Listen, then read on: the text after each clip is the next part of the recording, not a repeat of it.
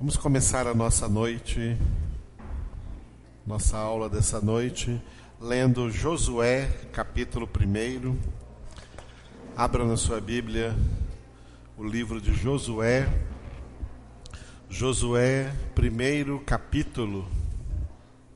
Vamos ler juntos, fazendo uma devocional na palavra do Senhor nessa noite. Amém? Todos juntos?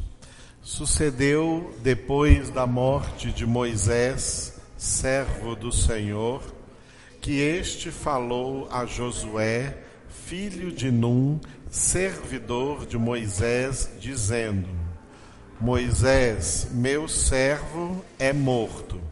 Dispõe-te agora, passa este Jordão, tu e todo este povo, à terra que eu dou aos filhos de Israel.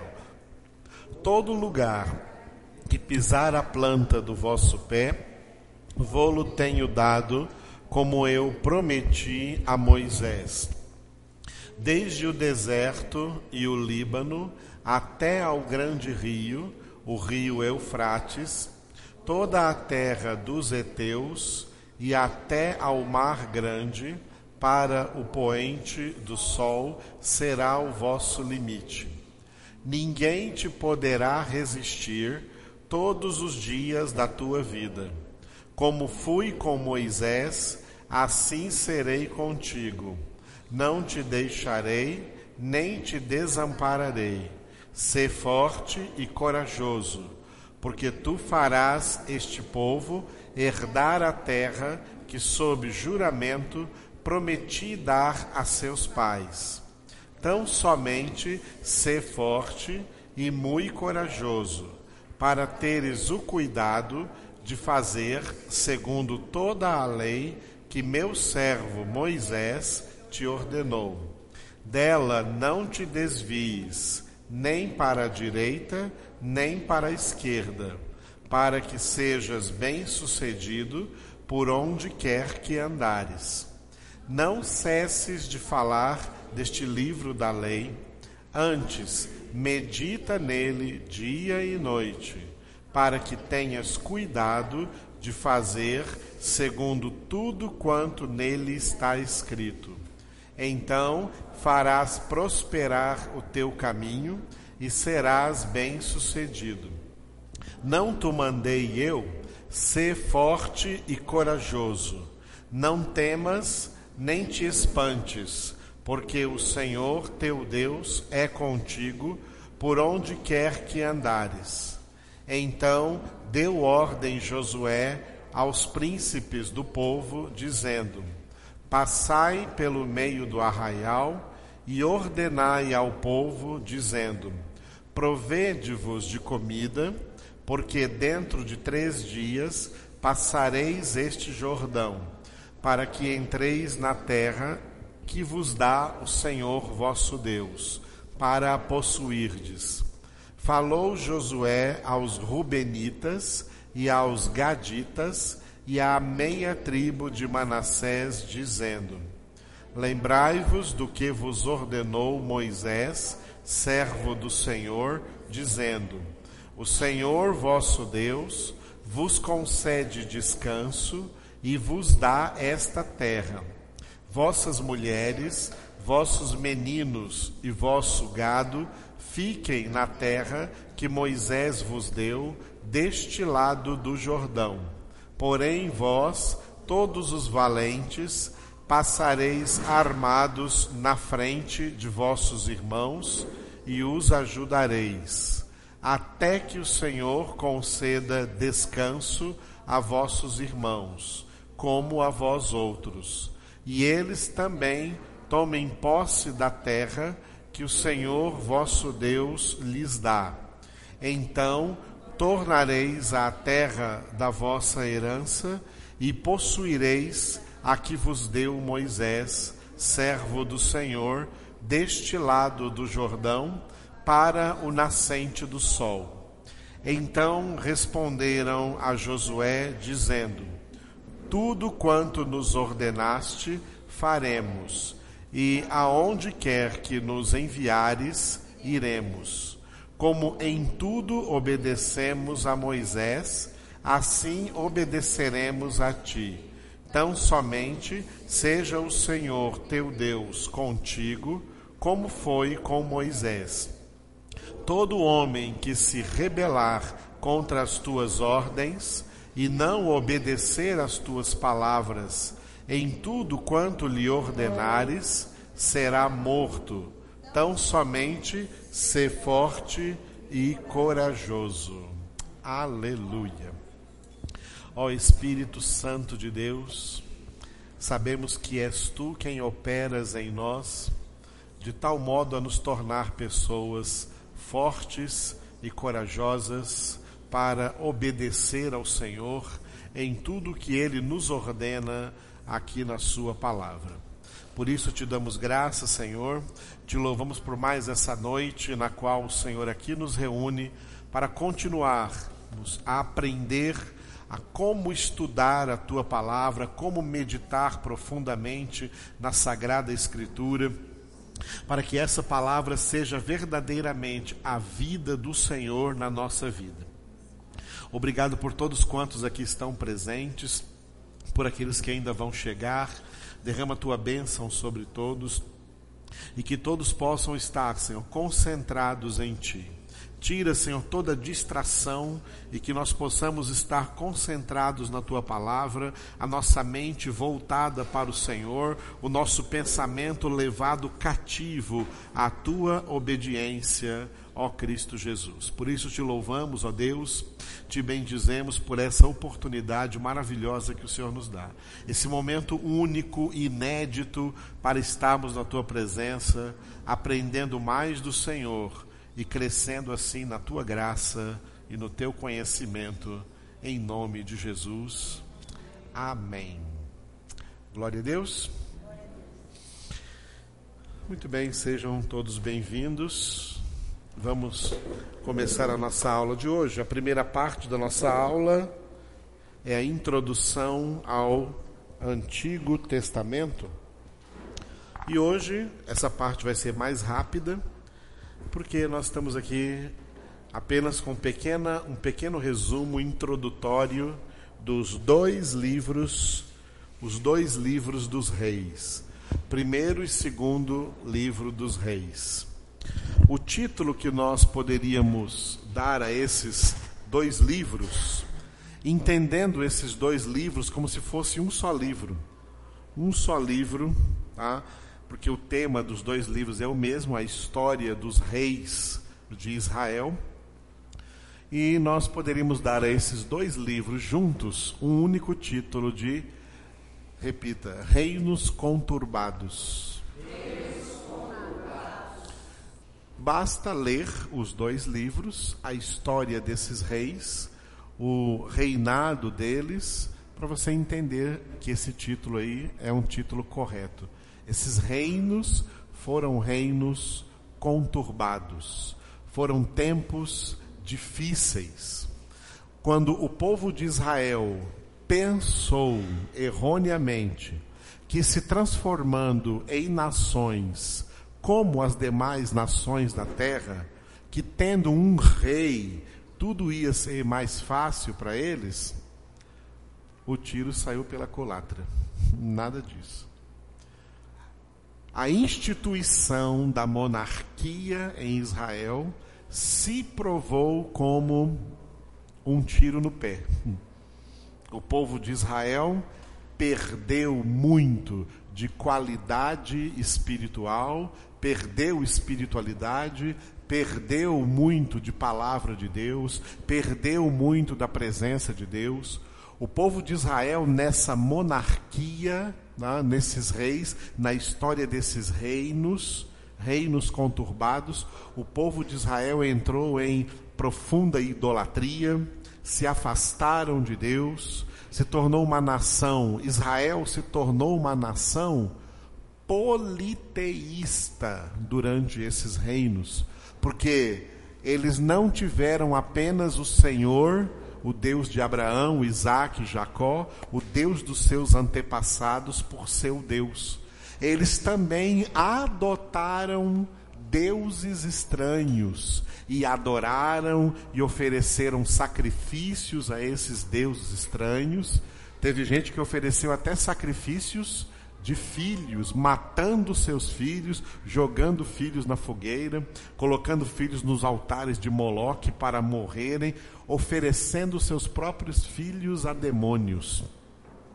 Esse período que nós temos aí registrado na Bíblia, nesses dois livros, primeiro livro e segundo livro dos reis, é um período muito triste, muito decadente para a história de Israel.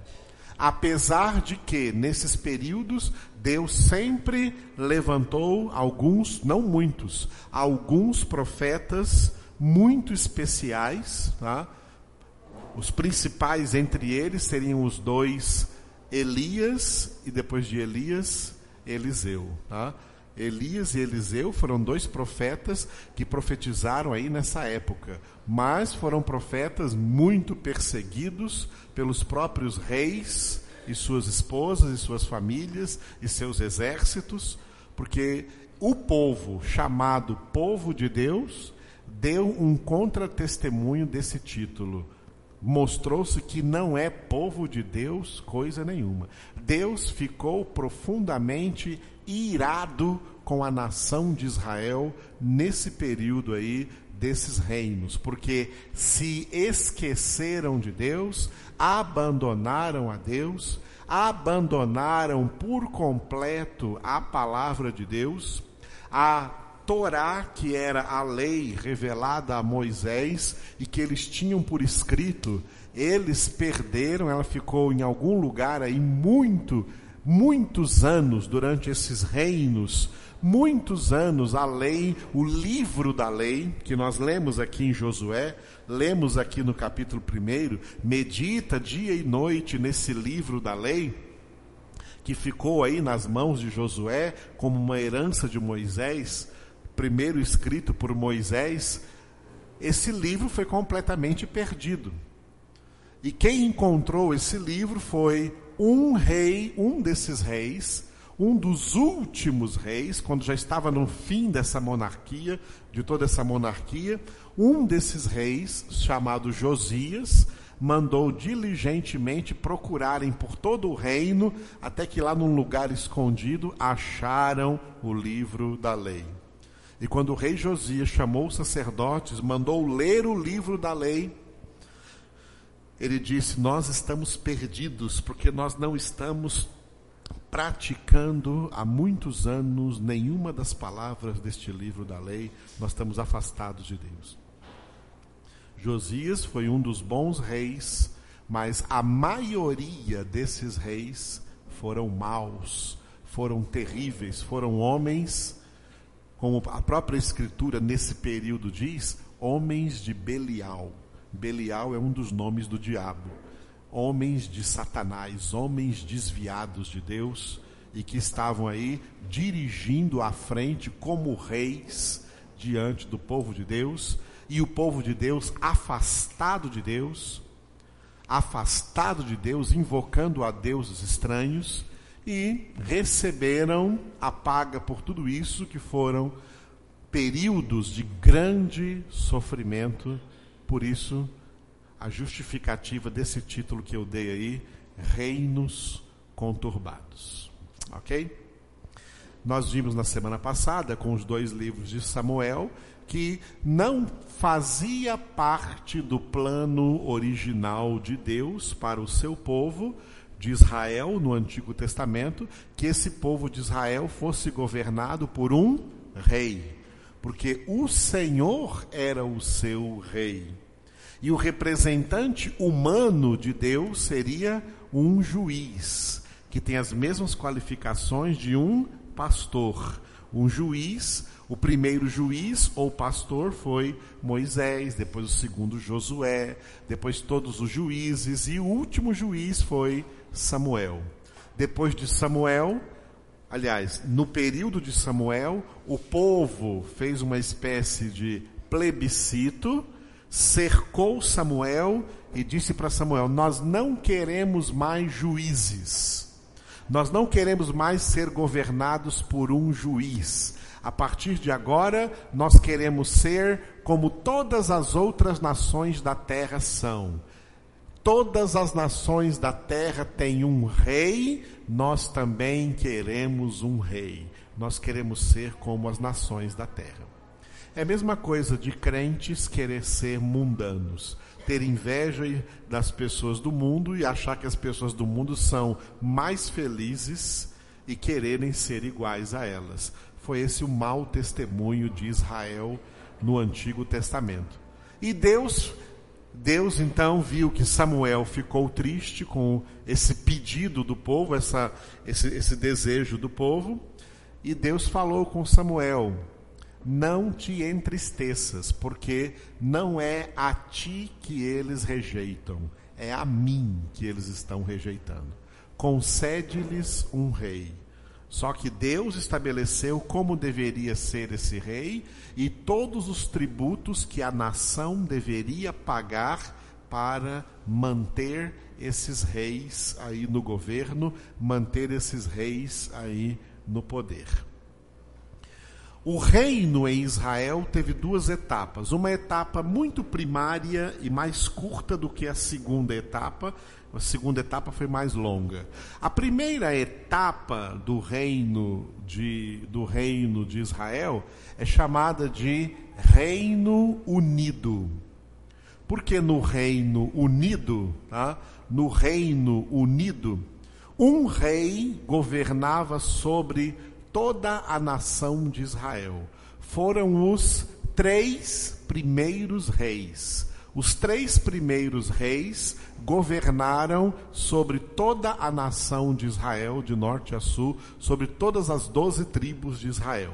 O primeiro rei foi Saul, o segundo rei foi Davi, e o terceiro rei, Salomão, o filho de Davi cujo reinado está bem descrito aqui do primeiro livro dos Reis, capítulo 1 ao capítulo 11. Os primeiros 11 capítulos do primeiro livro dos Reis, nós temos aí todo o reino de Salomão. Salomão é um exemplo de pessoa, tá? A biografia de Salomão não é uma biografia muito boa. Porque é um homem que, como nós vimos até na aula passada, por aquilo que ele pediu a Deus, quando recém estava empossado no trono, no lugar do seu pai Davi, Salomão começou bem. Salomão começou bem, mas não terminou bem, não se desenvolveu bem. Salomão teve o grande privilégio de que, na época do seu reinado, ele não teve que guerrear, como seu pai Davi teve que guerrear, com outras nações da terra. Na época de Salomão, até para combinar com o nome dele, o nome de Salomão em hebraico é Shilomô. Shilomô tem a mesma raiz da palavra Shalom, que é paz. Na época de Salomão, havia paz em todos os lados da nação de Israel, não tinha nenhuma nação ameaçando invadir Israel, ameaçando atacar o reino de Israel, ameaçando atacar a nação de Israel, porque o pai de Salomão, Davi, conquistou esse território colocou segurança nesse território e, por causa do fortalecimento que Israel teve no reinado desse grande, do maior de todos os reis, Davi, por causa de Davi, ninguém mais ousava atacar a nação de Israel. Então Salomão herdou um reino estável, um reino seguro, um reino pacífico, um reino tranquilo.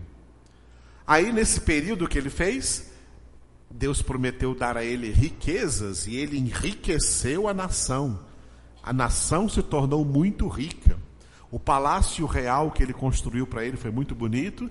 E ele construiu também uma outra coisa, né, sobre a qual nós vamos falar mais para frente, porque aqui não teremos tempo de falar, mas que era uma outra coisa que também jamais teria sido plano de Deus para o seu povo o templo de Salomão. Deus, o Deus verdadeiro, nunca, nunca quis ter templos. Tá? Quem tinha templos eram os deuses falsos das demais nações da terra. Os filisteus tinham lá o templo de Dagon, o deus deles. Outros tinham os templos de Moloque, os templos de deuses e de deusas. Deuses falsos tinham templos. O Deus verdadeiro nunca mandou ninguém construir templos, porque Deus não habita em templos feitos pelas mãos dos homens. Deus não habita em santuários feitos pelas mãos dos homens. O plano de Deus é habitar nos templos feitos pelas suas próprias mãos, que somos nós. Nós somos o templo de Deus. O nosso corpo é o templo do Espírito Santo de Deus. Aqui não é um templo, aqui é um galpão que nós alugamos para um salão que nós alugamos para nos reunir. Mas essas paredes aqui não tem nada a ver com um templo. Isso aqui não é templo. Tá? Santuários, basílicas, catedrais, tem até um templo de Salomão, agora em São Paulo. Tudo isso é iniquidade. E a mesma palavra que Jesus disse acerca do templo de Jerusalém vale para todos esses templos. Não ficará pedra sobre pedra. Deus nunca quis construir templo, mas Deus concedeu a Salomão construir um templo porque o desejo original de construir esse templo foi de Davi. Então Deus concedeu.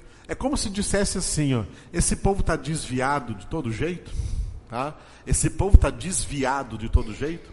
Já tem um rei, como as outras nações têm um rei. Agora eles também querem um templo, como as outras nações também têm templo para os seus deuses. E Deus concedeu que Salomão então construísse esse templo. Depois do templo construído, passou algum tempo, Salomão começou a fazer alianças com governos estrangeiros, alianças por meio de casamentos. E foi se casando com mulheres que pertenciam a outras nações, a outros países, e essas mulheres traziam então para Israel e trouxeram até para dentro do templo que Salomão construiu as imagens dos seus ídolos originais das suas nações. E aí Salomão teve todo aquele número imenso aí de mulheres, mais de 300 mulheres, e todas elas trouxeram idolatria para Israel. A nação de Israel decaiu, Salomão decaiu muito espiritualmente. A Bíblia não narra o final da história de Salomão, só diz que ele morreu, mas não diz em que situação. Todo mundo fica perguntando às vezes se Salomão morreu em estado de salvação, em estado de condenação. O livro Eclesiastes nos dá uma ideia, uma ideia meio, meio que vaga, no final de Eclesiastes, que Salomão, na sua velhice, possa ter vivido momentos de quebrantamento, momentos de arrependimento. Quando ele fala aos jovens, aos moços, né? Aos jovens, lembra-te do teu Criador nos dias da tua mocidade, antes que cheguem os dias maus, dos quais dirás: não tenho neles prazer. E aí ele passa a relatar sobre as coisas que acontecem na velhice, sobre o que ele está passando na velhice os olhos já não é o mesmo, os braços já não são os mesmos, as pernas já não são as mesmas, os dentes já não são os mordedores da boca, os dentes já não são os mesmos. E Davi fala, e Salomão fala sobre todas as coisas que vão acontecendo na velhice, né? E fala também para os jovens ali no final do Eclesiastes. Olha, jovem, ele fala de uma maneira assim sarcástica. Você acha que por ser jovem você está aí para aproveitar bem toda a vida? Toma cuidado, porque tudo que você aproveitar nessa vida, de tudo que você aproveitar nessa vida, você vai ter que prestar contas diante do teu Criador. Né? Então, esses textos aí no final de Eclesiastes podem trazer para nós essa ideia de que Salomão tenha, né, assim, se quebrantado no final, no final aí da sua, da sua vida, da, no final do seu governo. Mas o estrago que aconteceu em Israel, o estrago que aconteceu em Israel aí no final do reino de Salomão, provocou a segunda etapa dessa monarquia. A primeira etapa dessa monarquia foi o Reino Unido, onde toda a nação era governada por um só rei. O primeiro foi Salomão, segundo Davi, ter, desculpe, o primeiro foi Saul, segundo Davi, terceiro Salomão. Depois de Salomão, o reino foi dividido. Por isso, o desenvolvimento aqui de primeiro, do primeiro livro dos reis, capítulo 12, até o último capítulo do segundo livro dos reis, é a história do reino dividido, porque a nação de Israel se dividiu em duas. Depois de Salomão, a nação de Israel se dividiu em duas: o reino do norte e o reino do sul. Ao invés de ser um só reino, dois reinos. A nação passou a ser um reino dividido. E Jesus disse que um reino dividido não pode subsistir. Um reino dividido é um reino falido, é um reino que se encaminha para a sua própria destruição. Esses reinos estavam estavam aqui já caminhando para a sua própria aniquilação, para a sua própria destruição. Os dois reinos foram divididos. O reino do norte ficou maior, ficou um reino com dez tribos. E o reino do sul ficou menor, ficou um reino com três tribos. Dez mais três? Treze. Não são doze tribos? Por que estamos contando 13? Porque a tribo de José, que é um dos doze filhos de Jacó, a tribo de José se transformou em duas: a tribo de Efraim e Manassés, filhos de José. Por isso, ficaram 13 tribos e não 12 tribos. Dez tribos ficaram no norte e mantiveram o nome da nação de Israel a tribo do norte, as, as, tribos do norte, o reino do norte, passou a chamar-se Israel, e aí teve lá os reis de Israel. As tribos que ficaram no sul foram, a maior delas, a tribo de Judá, aonde estava acontecendo a geração messiânica, a geração de Jesus Cristo, a tribo de Benjamim, o irmão mais novo de José, só já só Benjamim e José é que eram filhos de Raquel, a mulher amada de Jacó. E também a tribo de Levi, que era a tribo sacerdotal, porque Jerusalém ficou no reino do sul, reino de Judá, e em Jerusalém é que havia Salomão construído o templo, aonde os sacerdotes levitas deveriam ministrar ali para esse povo, então, do Reino do Sul. Esse povo do Reino do Sul, Reino de Judá, e é daí que vem, por exemplo, o nome de judeus. Quando nós falamos judeus, está se referindo à tribo de Judá. Para se referir a todos os israelenses, tem que dizer israelenses ou israelitas. Todos, todos eles são israelenses, mas a, o reino do sul passou a ser a tribo de Judá, e por isso os moradores desse reino receberam então o nome de judeus, por causa da tribo majoritária, que era então a tribo de Judá. E o templo de, o templo de Salomão ficou em Jerusalém, no reino do sul.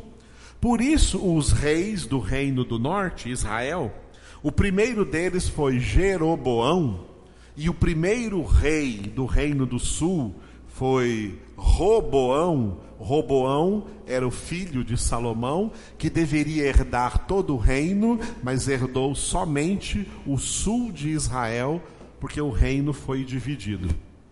E o rei Jeroboão, que se tornou o rei de Israel no norte, vocês se lembram quando, na época de Moisés, o povo estava lá reunido no Monte Sinai, depois que eles atravessaram o Mar Vermelho, foram reunidos no Monte Sinai, e Moisés subiu a montanha para Deus revelar para ele a lei.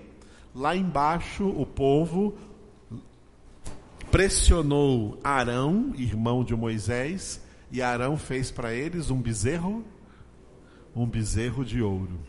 Jeroboão, o primeiro rei do norte, mandou fazer dois bezerros de ouro, colocando um em Betel, que era na, quase na divisa com o reino do sul, e outro em Dan, lá no norte, divisa com a Síria para que o povo de Israel não viesse a Jerusalém, no templo, para adorar a Deus. Eles deviam ficar na nação deles e adorar os dois bezerros de ouro. E Jeroboão instituiu sacerdotes que não era da tribo de Levi, portanto, falsos sacerdotes de outras tribos, para oferecerem sacrifícios nos altares na frente desses dois bezerros de ouro. Portanto, essas nações, essas nações aí, é, a nação do norte, a nação dividida em duas, né? a nação do norte, Israel, o reino do norte, se tornou um reino completamente profano, idólatra, satânico, e que se encaminhou para a sua destruição. A destruição do reino do norte foi através do cativeiro assírico.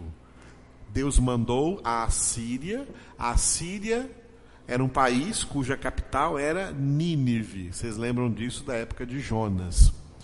Deus mandou os assíricos destruírem o reino do norte. A monarquia do reino do norte acabou depois de, algum, de muitos anos. O reino do sul, o reino de Judá, durou um pouco mais de tempo, basicamente quase 100 anos depois da destruição do reino do norte. E depois desse, desse tempo, o reino de Judá foi levado para o cativeiro babilônico pelo rei Nabucodonosor. E ficaram 70 anos na Babilônia e só regressaram depois que a Babilônia tinha perdido o poder para a Pérsia e o rei Ciro da Pérsia.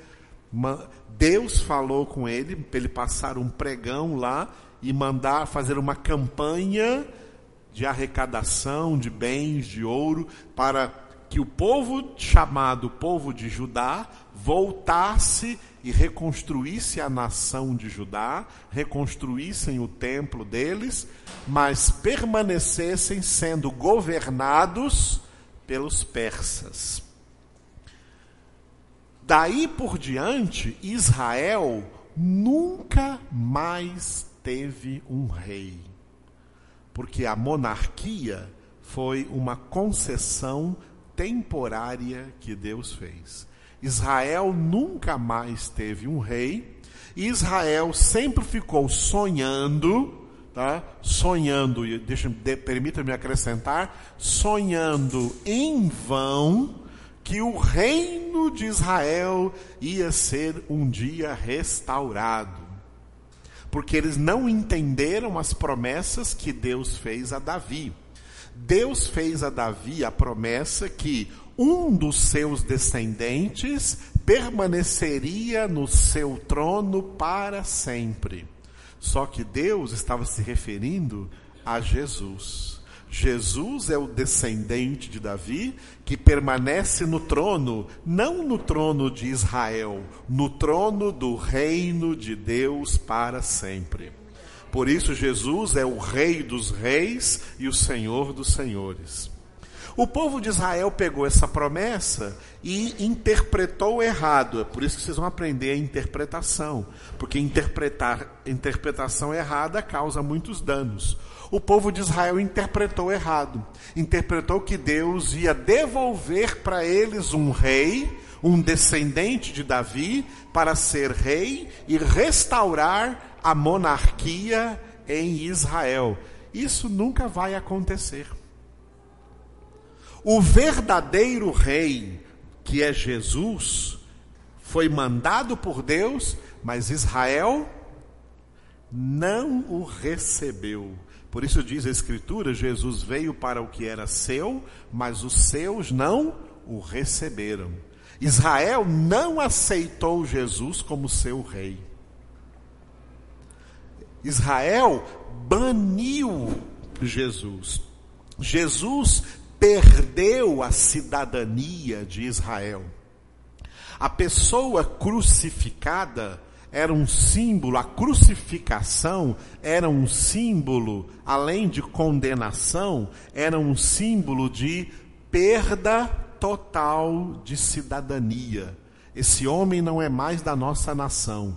Por isso que a pessoa que era crucificada, ela deveria sair carregando a sua cruz pelas ruas de Jerusalém e sair da cidade.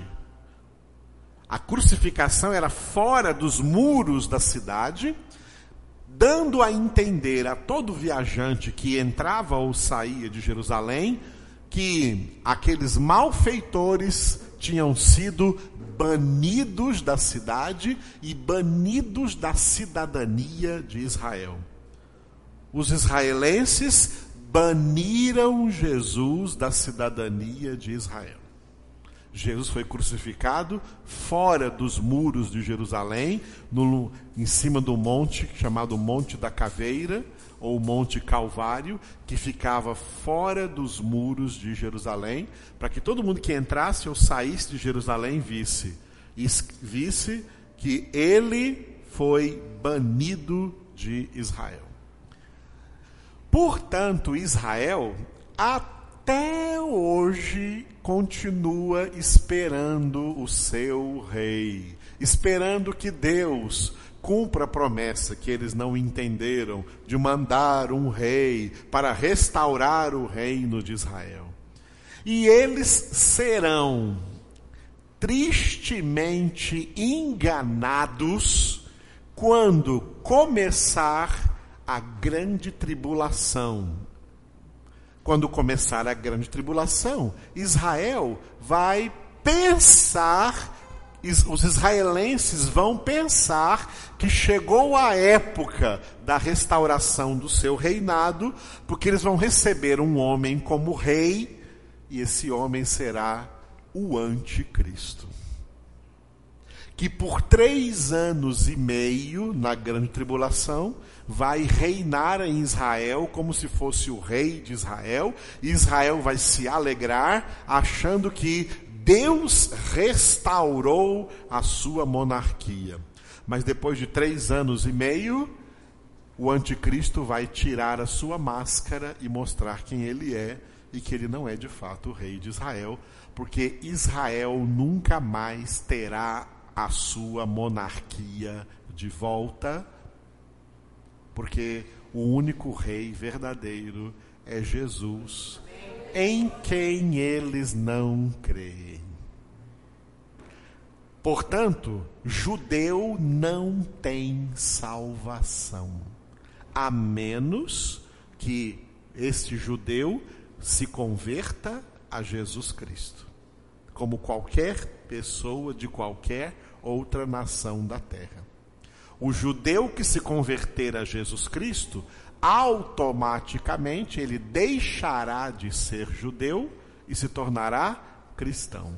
Porque judeu não tem salvação, e a Bíblia diz por quê? Porque a vida está no filho. Quem tem o filho tem a vida. Quem não tem o filho de Deus não tem a vida eterna. Isso aqui que eu falei para vocês, mas é muito importante. Sabe por que é muito importante? Porque no meio de muitas igrejas evangélicas aí, acontece uma coisa muito feia, mas que eles acham muito bonita, que é a judaizar as igrejas. Aonde que está escrito, por exemplo, que nas nossas congregações cristãs, nossas igrejas cristãs, quem disse que, tem que, que eu tenho que trazer aqui uma bandeira de Israel? As igrejas estão com bandeira de Israel, candelabro de Israel, menorá, refazendo arcas da aliança, campanhas da arca da aliança, a Igreja Universal construiu o Templo de Salomão. O bispo Edir Macedo se veste de sacerdote levita. Ele nem levita é, porque ele não é da tribo de Levi. Ele é um baiano. Aí se veste sacerdote levita, põe as vestes sacerdotais. Sabe o que é isso, irmão? Bem que vocês riram. Isso se chama palhaçada. Isso não é cristianismo. E além de não ser cristianismo, isso se chama apostasia. Isso é apostatar da fé, apostatar de Cristo. O próprio Jesus, que não era da tribo de Levi, é da tribo de Judá, ele mesmo nunca se vestiu de levita, nunca se vestiu com vestes sacerdotais.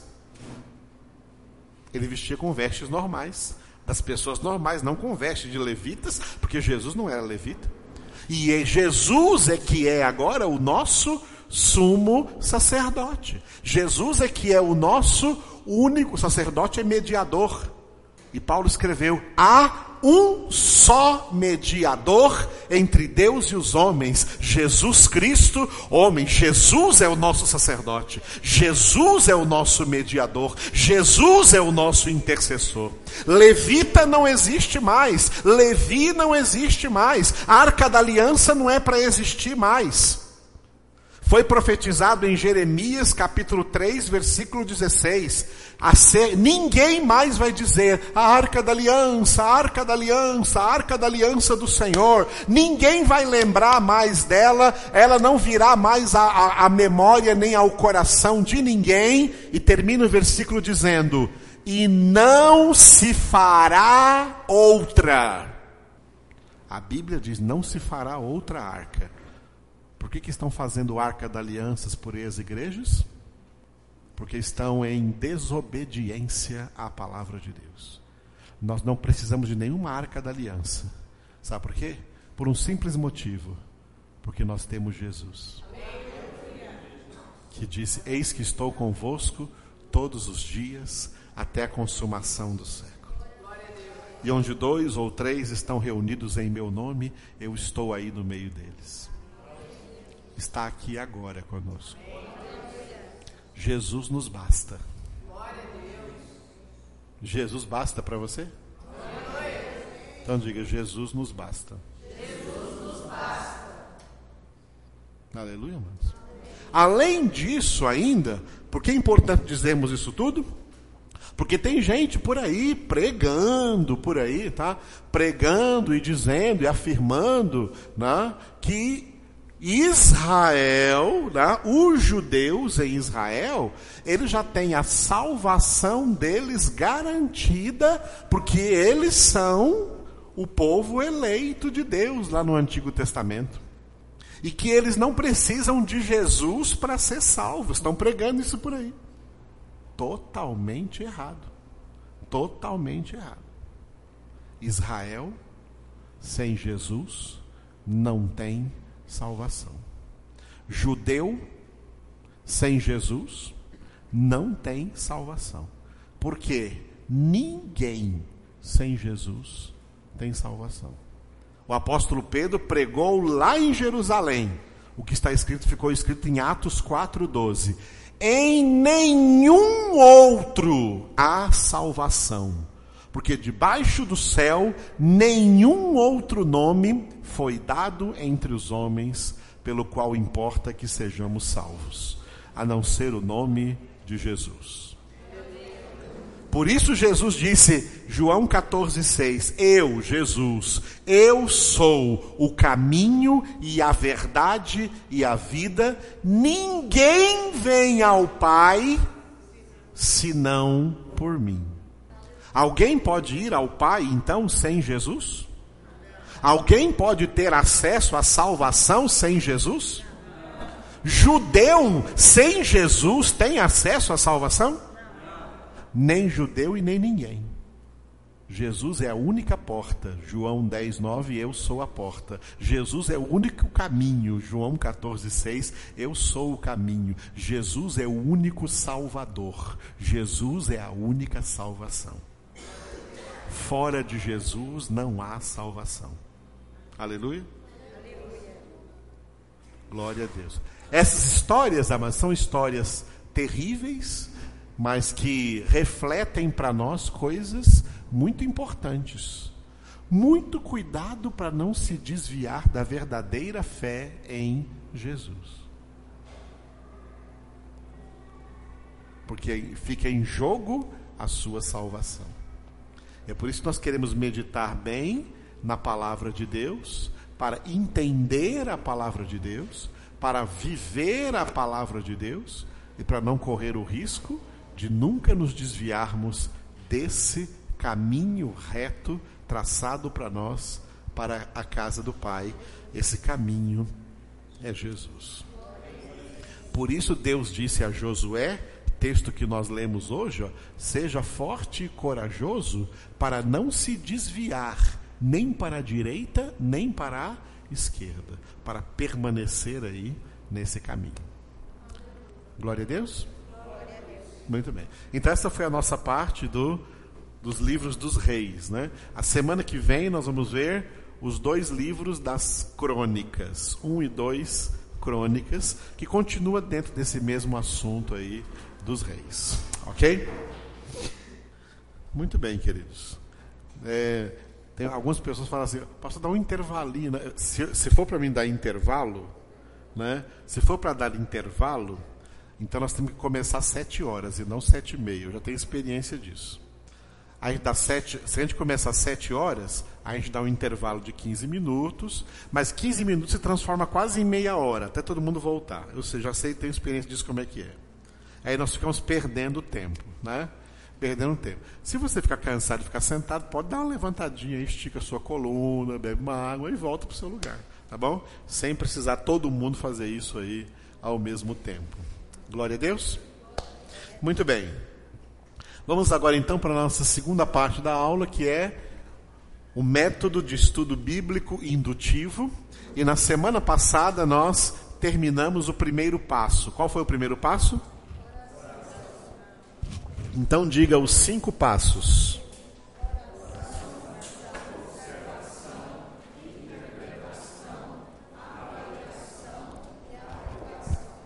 Isso, teve gente que não lembrou e ficou calado aí, esperando só os outros falarem. Então, agora mais uma vez todos, os cinco passos.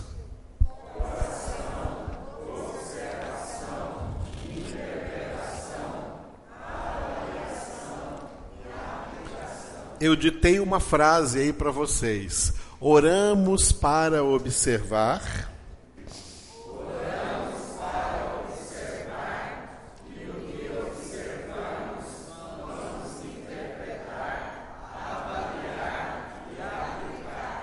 Então, oramos para observar. Tá bom? Então, nós vamos começar hoje na observação. Vocês podem ver aí que a parte mais chave aqui do método é a observação. Por isso que nós oramos para observar e tudo quanto observarmos é que nós vamos interpretar, avaliar e aplicar. Amém? Vocês, a partir de hoje, vão ter um grande privilégio, porque até hoje, aonde, né, no outro seminário, aonde eu leciono essa matéria, eu tenho que correr com a matéria para dar até junho, até junho terminar. Então, muitas coisas têm que ser omitidas. Mas como aqui nós vamos dar o ano todo até novembro, ah, até novembro, vocês vão pegar a matéria completa. Portanto, nós vamos ficar na observação a partir de hoje, nesse segundo passo aqui, ó, na observação, nós vamos ficar nele todas as sextas-feiras até a última sexta-feira de junho. Só vamos entrar no terceiro passo lá para agosto. Né? Vai ter as férias de julho, né? Julho vocês vão ter férias, aí vamos entrar em agosto novamente. Porque nós vamos aprender muito bem o que significa esse passo chamado de observação. Oramos para observar. Observar o que? Tudo que tem aí, tá? Tudo que está aí na palavra de Deus. O nosso objeto de estudo, método de estudo bíblico. O nosso objeto de estudo é a é a Bíblia Sagrada. E nós temos que aprender a observar tudo que tem na Bíblia Sagrada aí para nós, ok? Então, aqui embaixo de observação, em algum lugar, escreva assim, né? Uma definição de observar, né? Uma observação de observar é ver tudo quanto ver tudo quanto está lá. Ver tudo quanto está lá. Lá onde? Na Bíblia. Nesse passo da observação, nós aprendemos a ver exatamente, faltou até um exatamente aqui, tá? Ver exatamente tudo quanto está lá, lá aonde? Na Bíblia Sagrada. Tudo quanto está lá explicitamente, explicitamente ou implicitamente. A Bíblia tem coisas explícitas e tem coisas implícitas. Tudo que está lá explicitamente é tudo que está lá nas linhas. Tudo quanto está nas linhas. E tudo que está lá implicitamente é o que está nas entrelinhas. O que está nas entrelinhas. A Bíblia tem coisas nas linhas e tem coisas nas entrelinhas. A observação vai nos ajudar a enxergar, a ver exatamente o que está nas linhas, o que está lá explicitamente escrito, e o que está nas entrelinhas. Não está escrito, mas está nas entrelinhas, nós temos que aprender a enxergar isso aí também. Ok? Explicitamente e implicitamente. O que está nas linhas e o que está nas entrelinhas. O que, que está nas linhas? Tudo quanto está escrito. Tudo, desculpa, escrito não. Deixa eu mudar aqui a palavra. Tudo que está na linha, nas linhas, é o que está entendido. Está escrito, tudo que está escrito está entendido. E o que está nas entrelinhas é o que está subentendido. Já ouviu essa palavra?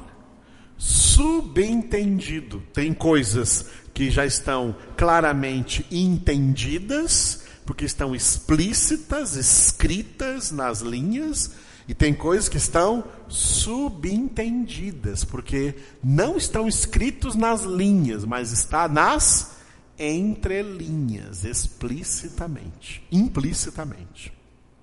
Por isso que nós temos cuidado, temos que ter o seguinte cuidado, vou colocar um X aqui de versos, né? contraste. Temos que ter cuidado, tá? E nesse cuidado, não ver o que não está lá. não ver o que não está lá. Tem muita gente que fica vendo coisa na Bíblia que não está lá. Por exemplo, tem gente que fala, muito comum, muito comum tem gente que fala assim, ó, na Bíblia está escrito, faça a tua parte que eu te ajudarei. né? Procura isso na Bíblia, se você vai achar isso lá escrito. Não acha em lugar nenhum. Tem gente que fica vendo na Bíblia coisa que não está lá. Tá? Muita coisa não está na Bíblia e gente fica vendo. A observação né, é para ver exatamente tudo quanto está lá. Não fica vendo o que não está lá. Não está, não está. Só vendo o que está. E o que está tanto nas linhas como nas entrelinhas, tanto explicitamente quanto implicitamente. Tudo quanto está explícito é entendido, e tudo quanto está implícito é subentendido. Aprendermos a observar a palavra de Deus.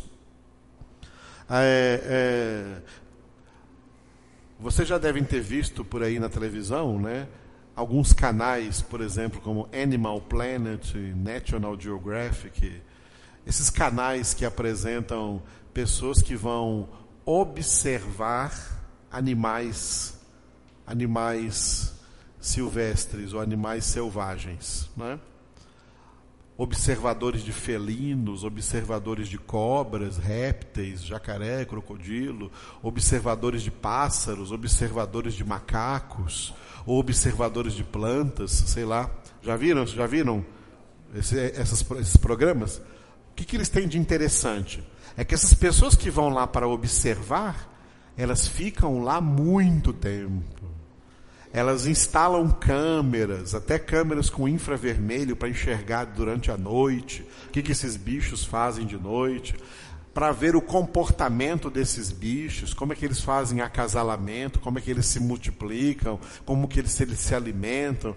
As pessoas observam, além das imagens, de capturar imagens, de capturar sons, eles anotam, digitam tudo, anotam tudo, eles fazem uma verdadeira enciclopédia com aquilo, como fruto da sua observação, que eles observaram. Ah, o meio ambiente que nós temos que observar é a Bíblia Sagrada, como filhos de Deus observar a palavra de Deus. Tá? Vamos ler alguns textos aqui que tem o um verbo que tem que fala sobre observação e até pode ser encarado isso aqui num duplo sentido, tá? Porque observação às vezes significa praticar, mas também significa, né, ver direito as coisas que nós, nós temos que praticar. Ver direito as coisas que nós temos que praticar. Vou dar para vocês alguns textos, vocês vão abrindo aí na Bíblia. O primeiro está em Deuteronômio 12, 32. Deuteronômio 12, 32. Glória a Deus. Tudo o que eu te ordeno, observarás nada lhe acrescentarás, nem diminuirás. Leiam vocês.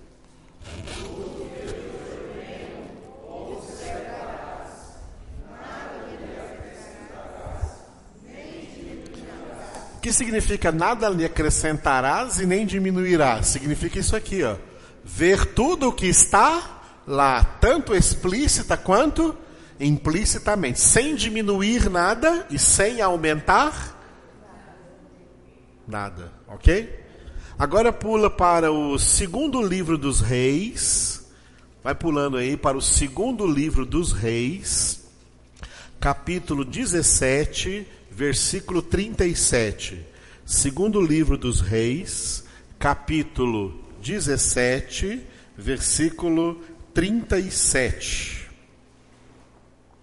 2 Reis 17, 37. Acharam? Além de vocês acharem, anotem esses versículos, viu? Faz parte do seu estudo aí, anotar esses versículos aí, são importantes. Versículo 37.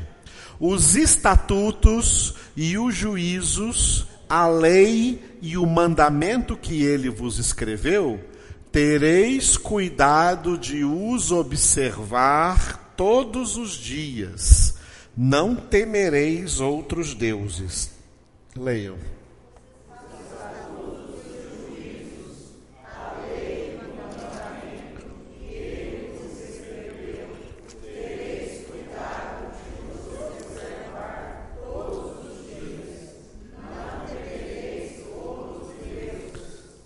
observar a palavra de Deus quando?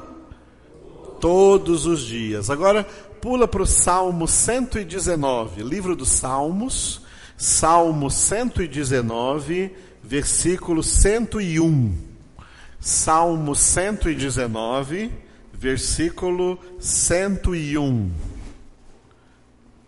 De todo mau caminho desvio os pés para observar a tua palavra. Acharam? Então leiam.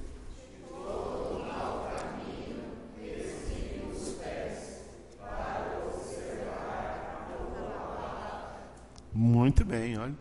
Desvia os, cami desvia os pés do mau caminho para observar a palavra de Deus. Agora vai para o profeta Ezequiel lá mais para frente, Ezequiel 37, Ezequiel 37, 24.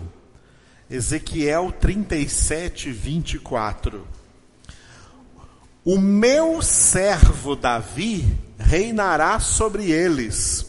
Todos eles terão um só pastor, andarão nos meus juízos, guardarão os meus estatutos e os observarão. Leiam.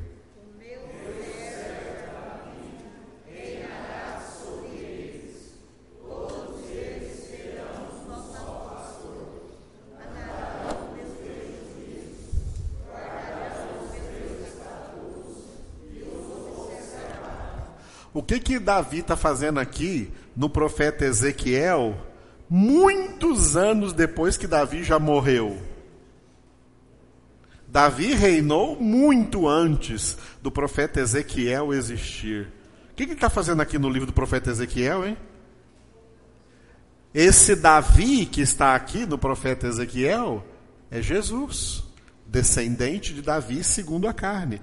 O meu, quando está escrito aqui, Deus falando através do profeta Ezequiel, o meu servo Davi reinará sobre eles, esse Davi aí é Jesus. Amém? Amém? É Deus dizendo que a promessa dele a Davi é Jesus. Todos eles terão um só pastor. Quem é esse pastor? Jesus. Andarão nos meus juízos, guardarão os meus estatutos e os observarão. Agora vamos ver no Novo Testamento. No Novo Testamento, Mateus capítulo 5. Mateus capítulo 5, versículo 19. Mateus, capítulo 5, versículo 19. Aquele, pois, que violar um destes mandamentos, posto que dos menores, e assim ensinar aos homens, será considerado mínimo no reino dos céus. Aquele, porém, que os observar e ensinar, esse será considerado grande no reino dos céus. Vocês.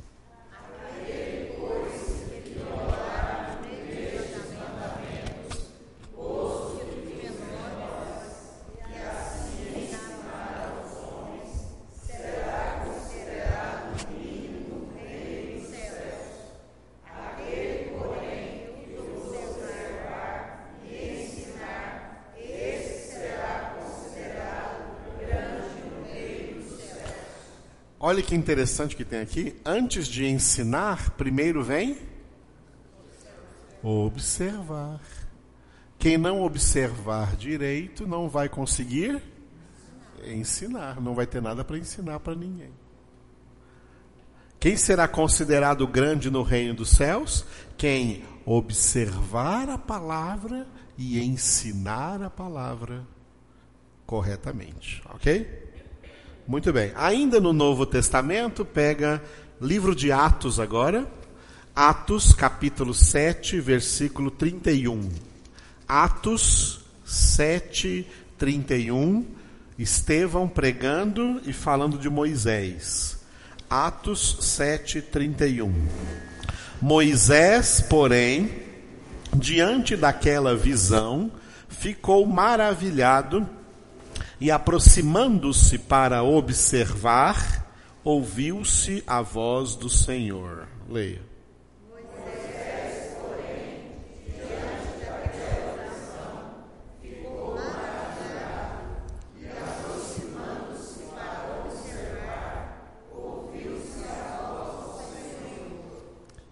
Glória a Deus. Vamos parar um pouco aqui nesse exemplo que Estevão levantou quando ele estava pregando. Ele está se referindo a que parte da Bíblia? Hã? Êxodo, capítulo? Êxodo, capítulo 3. Quando Moisés viu a sarça ardente. Tá? Quando Moisés viu a sarça ardente lá no Monte Horebe, que depois passou a ser conhecido como Monte Sinai. O que que Estevão diz aqui? Ó? Moisés, diante daquela visão, olha só, ficou maravilhado e, aproximando-se para observar, ouviu-se a voz do Senhor. Vamos por parte. Primeira coisa, quando Moisés viu a sarça ardente, como é que ele ficou? Ficou maravilhado. Para um pouquinho aí. Tem crente que só fica maravilhado.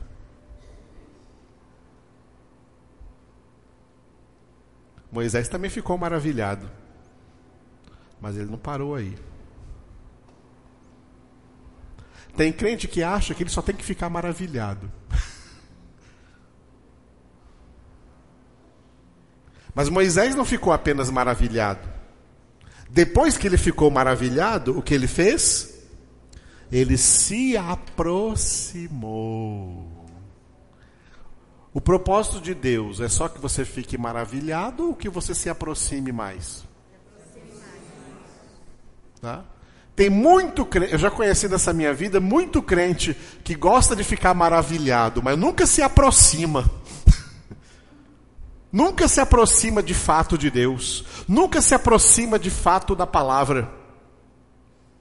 Nunca vem observar mais de perto. Ele só quer ficar maravilhado. Ah, fiquei maravilhado hoje. Mas não se aproxima. Adiantou ficar maravilhado? Vai maravilhadíssimo para o inferno. Eu quero ver com o que, com que ele vai ficar maravilhado no inferno se não se aproximar verdadeiramente de Deus, se não se aproximar verdadeiramente da palavra de Deus, se não se aproximar para observar. Foi o que Moisés fez, ó. Moisés fez isso, né? Ficou maravilhado e aproximando-se para observar, o que aconteceu? Ouviu-se a voz. Pergunto para vocês: ele ouviu a voz do Senhor quando ele ficou maravilhado?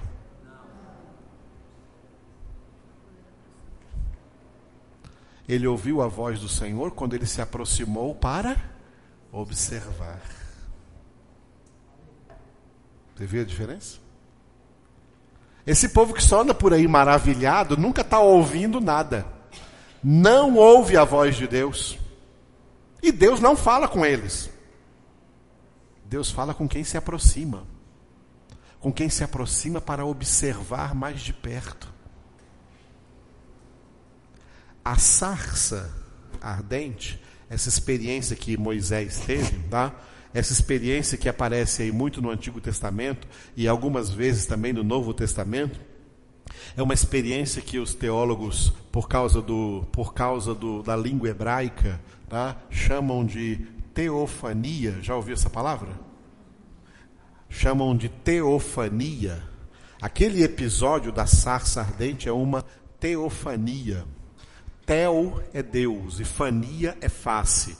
Teofania literalmente significa, né? Aqui então você tem aqui Deus é tel e fania é face. Face. Interessante que para montar essa palavra, pegaram a palavra grega, porque tel é grego, no de, Deus na língua grega, né? no grego, e fania é face da língua hebraica, da, do hebraico.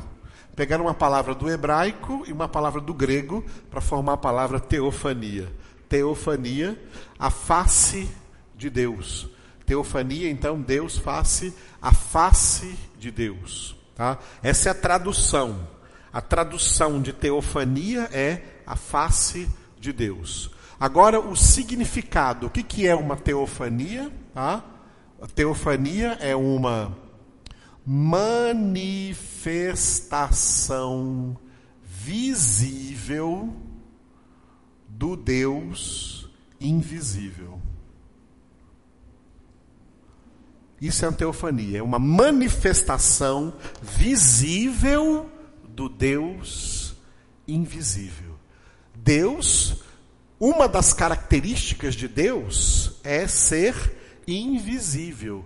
Ele é o Deus invisível. Mas em certos momentos da história, especialmente naqueles momentos em que Deus estava revelando a sua palavra, ele se manifestou visivelmente, em formas muito diversas. Essa aqui, em Êxodo capítulo 3, foi uma dessas manifestações. Vamos abrir lá. Vamos abrir para ver essa teofania a qual Estevão se referiu aí, né? Que é de Moisés em Êxodo capítulo 3. Êxodo, vai lá para o início da Bíblia, Êxodo, capítulo 3. Nós vamos ler só os primeiros quatro versículos, tá? São suficientes para nós aqui. Primeiros quatro versículos. Êxodo 3, de 1 a 4. Abriram? Então leiam comigo, todos juntos. Apacentava Moisés o rebanho de Jetro, seu sogro, sacerdote de Midian. E levando o rebanho para o lado ocidental do deserto, chegou ao monte de Deus, a Horebe. Apareceu-lhe o anjo do Senhor numa chama de fogo, no meio de uma sarça. Moisés olhou, e eis que a sarça ardia no fogo, e a sarça não se consumia. Então disse consigo mesmo: Irei para lá e verei essa grande maravilha. Por que a sarça não se queima? Vendo o Senhor que ele se voltava para ver, Deus do meio da sarça, o chamou e disse: Moisés, Moisés. Ele respondeu: Eis-me aqui. Que maravilha, hein? Vamos parte a parte? O que está acontecendo aqui no primeiro versículo? Primeiro versículo. Apacentava Moisés o rebanho de Jetro, seu sogro, sacerdote de Midian. Primeiro, Moisés estava naquela fase em que ele estava aprendendo a apacentar um rebanho alheio. Moisés passou 40 anos fazendo este mesmo serviço aí, ó, apacentando um rebanho que não era dele, um rebanho que era do seu sogro Jetro. De 40 anos de idade, quando ele fugiu do Egito, até 80 anos de idade, Moisés viveu aí no deserto de Midian, apacentando um rebanho que nunca foi dele, era do seu sogro. Porque Deus colocou Moisés nessa?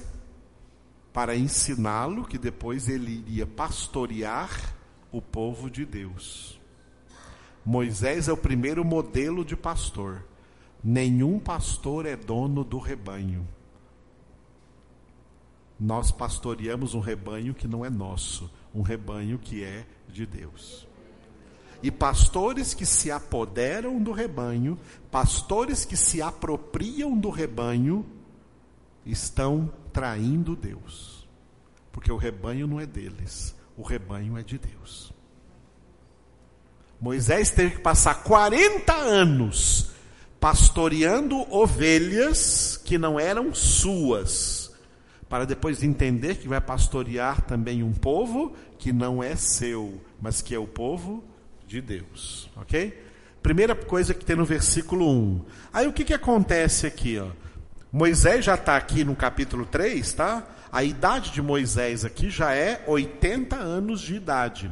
Aos 80 anos de idade, está escrito o texto aqui, ó, levando o rebanho para o lado ocidental do deserto, chegou ao monte de Deus, a Horebe. Em hebraico está escrito que Moisés levou o rebanho para mais além do deserto.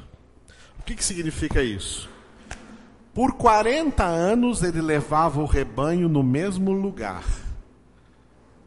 Quando ele completou 80 anos de idade, ele resolveu levar o rebanho um pouco mais distante, para mais além do deserto. Ele resolveu, ele resolveu lá no seu coração, ele resolveu a ultrapassar os seus próprios limites. Moisés não quis ficar mais só naquilo que ele já conhecia ele quis aumentar o seu conhecimento. Ele quis extrapolar os limites. Eu vou conhecer um lugar novo, vou levar o rebanho agora para um lugar novo. Deus gosta de pessoas assim. Pessoas que não se acomodam dentro dos seus limites. Pessoas que, não, eu quero ir mais além do que aonde eu já cheguei. Os filhos de Deus têm que ter isso na sua mente. Tá? Tem gente pacata demais para Deus. Ah, não, só isso que eu já conheço, tá bom, vou ficar só com isso mesmo, tá bom, tá bom, não, irmãos. Tem que ir mais além. O que Moisés fez foi ir mais além. Tá? Moisés fez foi ir mais além. Isso foi muito bom, tá? Tudo isso aqui já é Deus agindo na vida dele. Quando ele foi mais além e chegou lá no Monte Oreb, o que aconteceu? A teofania. A teofania aconteceu. A manifestação visível de Deus aconteceu. Apareceu-lhe o anjo do Senhor. Anjo do Senhor está com letra maiúscula na sua Bíblia? Na minha está tanto a palavra anjo como Senhor, né?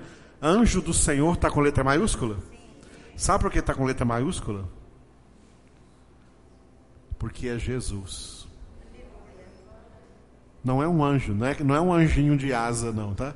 Esse anjo aqui é o próprio Jesus. A palavra anjo significa mensageiro.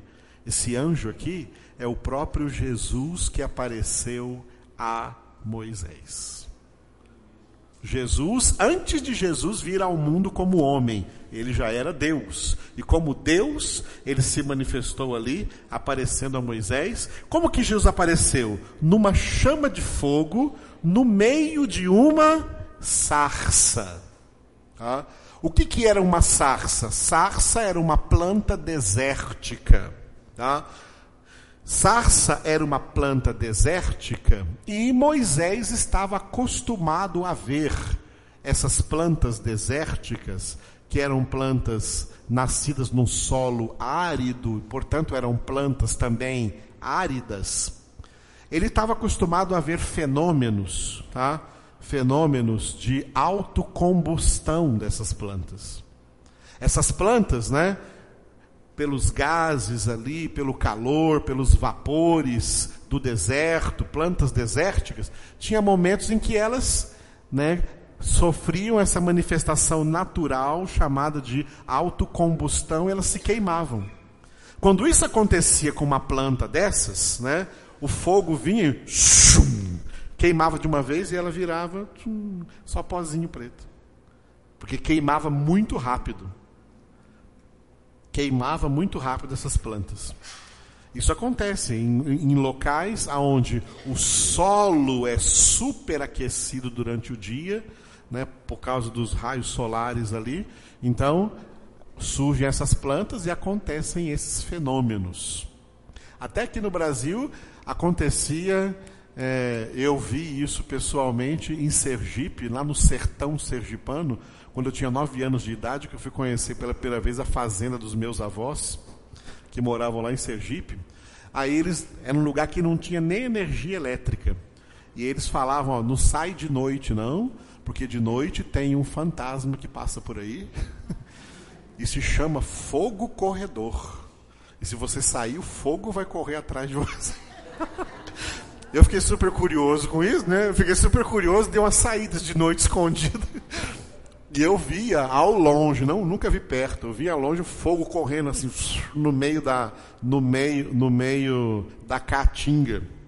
Aí no dia seguinte de manhã eu fui lá, marquei o lugar e fui lá e cheguei lá e vi um rastro, um rastro assim de capim seco, todo queimado, que foi queimado todinho. E eles chamavam isso de um, era um fantasma, era um fogo corredor, tinha que tomar cuidado. Mas era exatamente isso, um fenômeno natural de autocombustão de plantas desérticas, porque o solo arenoso, arenoso pega muito sol e isso acontece. Portanto, quando Moisés viu a sarça pegando fogo, ele, a primeira impressão dele é uma coisa normal. O que, que não foi normal? Não foi normal que o fogo não apagava porque quando uma planta dessa entrava em combustão, era rapidinho. Um segundo ela queimava toda e apagava, e o fogo apagava, porque não tinha mais nada que queimar. Mas Moisés viu que o fogo não não parava, o fogo não apagava, e a planta que estava pegando fogo não esturricava, ela não queimava. A planta ficava inteira, não queimava. Aí Moisés ficou maravilhado. Moisés ficou maravilhado. Mas Moisés não parou nesse negócio de ficar maravilhado. Olha o que diz o texto, né? no versículo 2 aí. Né? Moisés olhou, e eis que a sarça ardia no fogo, e a sarça não se consumia. Agora olha só. Então Disse consigo mesmo. Repita isso. Disse consigo mesmo. Disse consigo mesmo. Sabe o que, é falar consigo mesmo? Não é loucura, não. Tem gente que pensa que alguém está falando consigo mesmo, está doido. Né? Ele disse consigo mesmo, ele falou consigo mesmo, ele meditou. Vamos aprender aqui, dentro da observação, o que é meditação. Ele refletiu, ele fez uma reflexão. Vamos ver o que isso significa. Ele falou consigo mesmo. O que, que ele falou consigo mesmo? Tá? Olha só, que ele não ficou só na maravilha. A pessoa maravilhada, qual parte da vida, da alma dela que está que tá se manifestando? As emoções. A pessoa que fala consigo mesmo, que medita, que pensa, qual é a parte que da, da alma dela que está funcionando? a mente. Deus não quer um culto emocional, ele quer um culto racional. Ele quer gente que pensa. Tem gente que só quer sentir, porque pensaram aí que unção é emoção, é sentimento. Aí por isso só quer ficar maravilhado, mas não quer pensar. Deus quer que seus filhos pensem. Sem contudo até negar os, sem negar os sentimentos porque eles existem. Mas a razão tem que estar acima das emoções. Moisés passou da emoção, da emoção de ver aquele, aquela maravilha, passou da emoção para a razão. Lá na emoção, ninguém ouve a voz de Deus, não, hein? É na razão que vai ouvir. E aí, depois que ele disse, o que, que ele disse consigo mesmo, versículo 3? Irei para lá, quer dizer, eu vou me aproximar e verei essa grande maravilha. E a pergunta dele, dele era: por que a sarça não se queima? Ele queria saber a razão, ele queria saber a causa, ele queria saber por quê. Por que a sarça arde e não se consome? Deus ama gente que quer saber o porquê. Mais do que gente que não tem nenhum interesse para saber nada. Gente desinteressada, fica para lá. Deus quer gente que quer saber o porquê. Gente que quer conhecer. Gente que quer saber a razão das coisas. Como Pedro disse, saber a razão da sua fé, saber a razão da sua esperança. Deus quer gente que queira saber a razão. São esses que têm sede, por isso que Jesus disse, João 7,37: Quem tiver sede, venha a mim e beba. Quem quiser me conhecer, quem quiser aprender de mim, quem quiser saber as causas, as razões, os porquês, é esse povo sedento por conhecimento, esse povo faminto por conhecimento, é esse povo ávido por conhecer a verdade, é esse povo que eu quero. É por isso que Deus tem seus eleitos, porque os eleitos são assim. Gente que quer saber, gente que quer conhecer. Os muitos chamados não querem conhecer nada, eles querem só receber favores e ficar maravilhados. Olha que maravilha. E não passa da maravilha. Não passa da maravilha. Moisés não ficou só maravilhado, não. Ele se aproximou. E aí, quando ele se aproximou, para quê? Com qual propósito?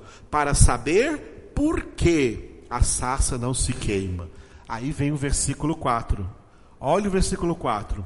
Vendo o Senhor, quer dizer, esse vendo o Senhor significa o quê?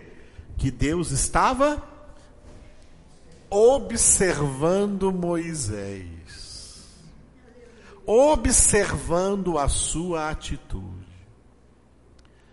Deus permite que coisas aconteçam na nossa vida, sabe para quê?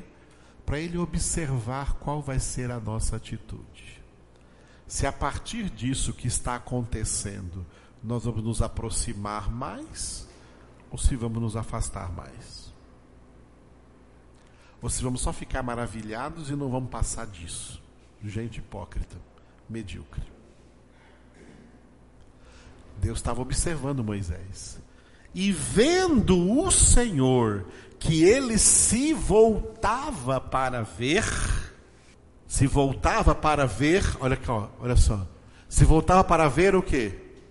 Para ver tudo quanto está lá. Eu vou ver o que tem aí, eu vou ver o que está acontecendo aí.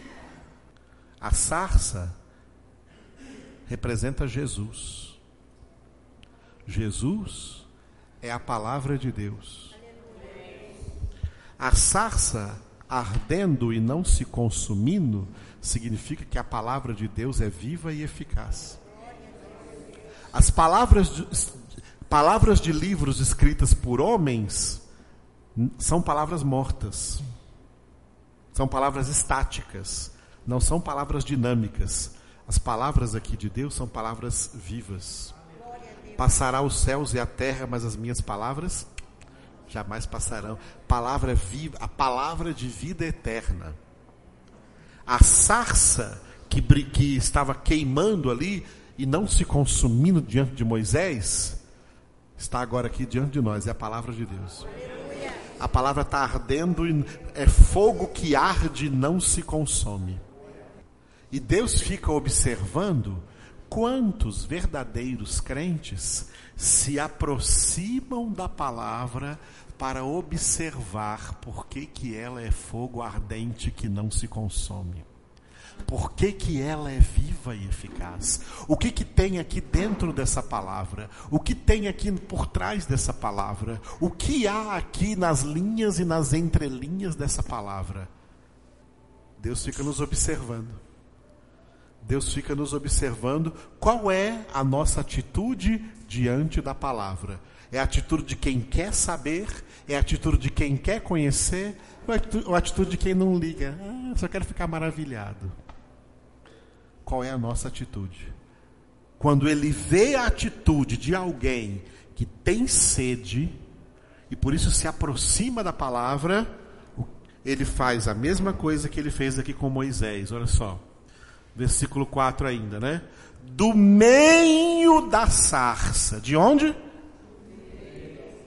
quer dizer, ó, do meio da palavra, do meio da sarça, Deus chamou Moisés pelo nome. Moisés, Moisés. E Moisés respondeu: Eis-me aqui. E daí Deus foi revelando para Moisés quem ele era, quem era Deus. Foi revelando para Moisés o que Deus queria dele, o que Deus queria de Moisés. Como Moisés deveria fazer o que Deus queria. O poder que Deus ia dar para ele fazer o que Deus queria que ele fizesse. Eu vejo muitos crentes falando assim: o que será que Deus quer de mim, hein? Ninguém vai responder isso para você. É o próprio Deus que vai, quando ele ver que você se aproximou para observar, para ver mais de perto, demonstrando sede por conhecê-lo e por conhecer a sua palavra. É ele que vai falar com você do meio dessa palavra, do meio dessa palavra, ele vai falar com você. Está entendendo o que é a observação? O que nós temos que observar? Para terminar essa questão da sarça, né, tem dois elementos aqui: a planta e o fogo. A sarça representa Jesus, por isso o anjo do Senhor aqui, no versículo 2, apareceu-lhe o anjo do Senhor numa chama de fogo no meio de uma sarça. O anjo do Senhor aí que está aparecendo a Moisés numa chama de fogo no meio de uma sarça é Jesus.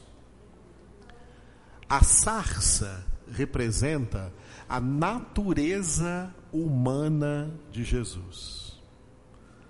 Que Jesus ainda não tinha recebido aqui, mas que já estava profetizado que ele ia receber quando fosse concebido, quando fosse feito homem, quando o Verbo se, for, se, se fizesse carne. Agora já aconteceu. A, a, a sarça, a planta, tá, representa a natureza humana de Jesus. A planta é uma planta desértica, porque esse deserto representa a natureza humana decaída, que não produz nada de bom. Mas dessa humanidade decaída, desse solo ruim, Deus fez vir uma planta boa, Jesus. A sarça representa Jesus.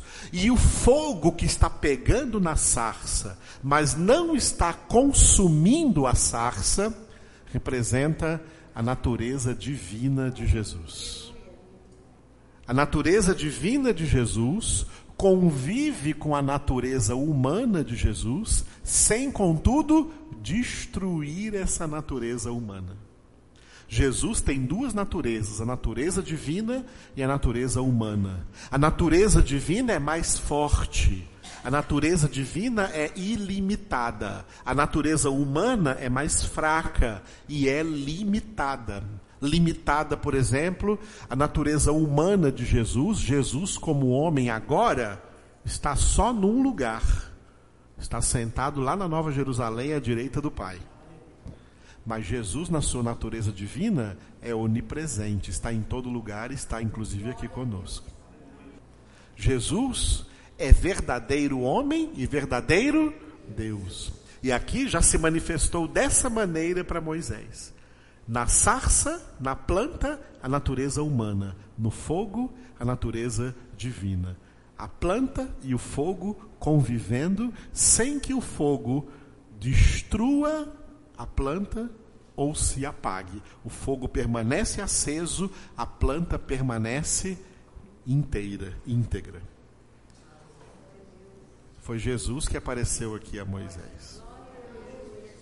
Jesus que é o Verbo de Deus, Jesus que é a palavra de Deus, que apesar de estar aqui, ó, escrita numa linguagem humana, ela é a própria essência de Deus na nossa vida quando nós nela meditamos profundamente. Glória a Deus. Quem são as pessoas que vão estudar a palavra de Deus? Os novos Moisés. Quem for como Moisés.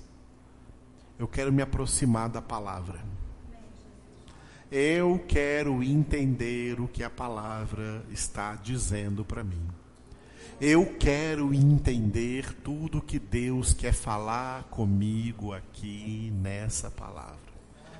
Quando Deus ver esta atitude em você, ele começa a falar com você aqui do meio da sarça. Ele começa a falar com você aqui do meio da palavra. E amados, é maravilhoso quando a gente estuda a palavra, medita na palavra cada dia e Deus fala conosco nessa palavra. Isso nos torna assim a pessoas completamente novas. Isso renova a nossa vida, renova a nossa fé, renova a nossa espiritualidade, até cura enfermidades. Porque a palavra de Deus é o poder de Deus. E ao mesmo tempo a gente fica triste de pensar que tanta gente que se diz crente evangélica está deixando de lado a palavra de Deus, pensando que o poder de Deus é alguma coisa fora da palavra de Deus. E querem esse poder de Deus para resolver problemas pessoais. E não se aproximam mais da sarça que continua ardendo. Nós estamos aqui para nos aproximar dessa sarça. Aleluia. Então, tudo isso que falamos aqui é definição de observação, que pode ser definida também nessas outras três palavras. Diga meditação, meditação. contemplação, contemplação. reflexão. Ainda nós temos tempo hoje, então vamos adiantar aqui a meditação, tá? Vamos adiantar aqui a meditação. Aqui embaixo de meditação, né? Embaixo de meditação, escreva exercício do pensamento. Exercício, exercício do pensamento. Exercitar o pensamento é meditação. Quem disse que nós só precisamos exercitar o corpo? nós precisamos também exercitar a mente. Precisamos exercitar a mente. Meditar é um exercício mental, é um exercício do pensamento. E é por isso que eu vou ler para vocês, vamos ler juntos, aliás, alguns textos a esse respeito. Começa no um texto bem conhecido de todos nós, é o Salmo 1, versículo 2. Salmo de número 1, Salmo 1, versículo 2. Nós teremos alguns versículos aqui dentro do livro dos Salmos que fala sobre meditar. Salmo 1, versículo 2, né? O versículo 2 fala daquele homem que não anda no conselho dos ímpios, não se detém no caminho dos pecadores, não se assenta à roda dos escarnecedores. Aí vem o versículo 2: Antes o seu prazer está na lei do Senhor e na sua lei medita de dia e de noite. Repitam.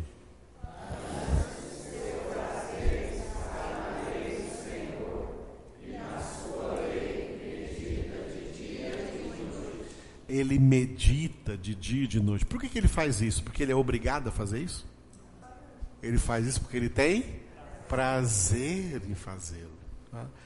Gente que tem prazer na palavra de Deus. Gente que tem prazer, tá? Meditação é algo prazeroso. Não é algo cansativo, é algo prazeroso. Quem não gosta, cansa. Quem gosta, ama. Não cansa.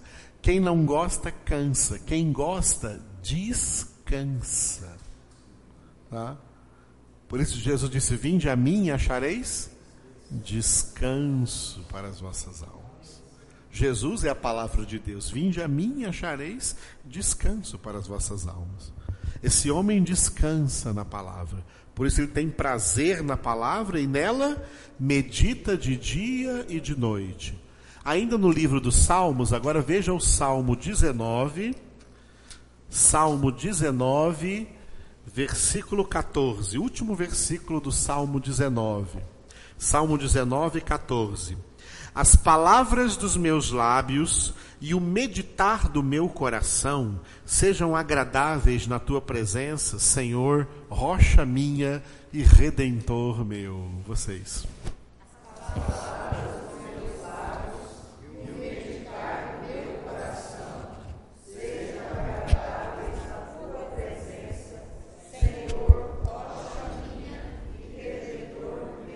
Aleluia.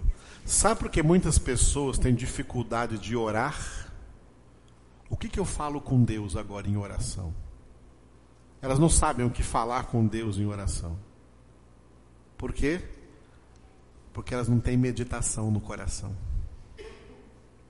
Uma das coisas que meditar no coração produz em nós é as palavras dos lábios. Né? As palavras dos meus lábios aqui é um são um resultado do meditar do meu coração. Quando meditamos na palavra, a palavra nos conduz a um crescimento na oração. A gente aprende a conversar, a falar com Deus a partir daquilo que nós meditamos na Sua palavra. Tá? Por isso ele diz aqui: as palavras dos meus lábios e o meditar do meu coração coração sejam agradáveis na tua presença. Né? Ainda no livro dos Salmos, pula agora para o Salmo 104. Salmo 104, versículo 34. Salmo 104, versículo 34, penúltimo versículo agora. Seja-lhe agradável a minha meditação, eu me alegrarei no Senhor. Leio.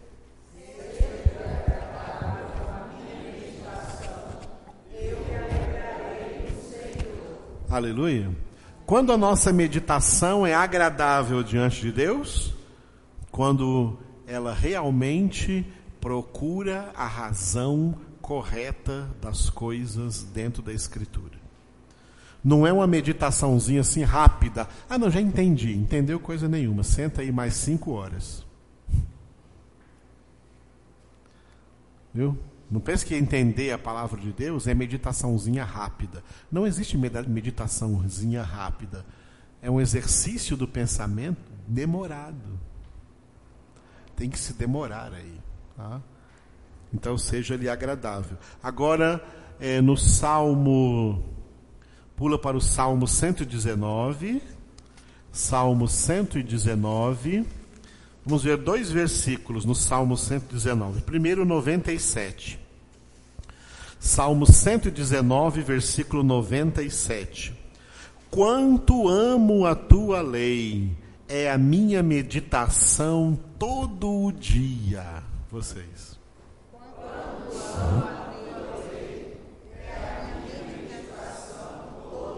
Aleluia, tá vendo aí? É o mesmo homem do Salmo número 1 falando isso aqui. Por que, que ele medita? Porque ele ama essa palavra.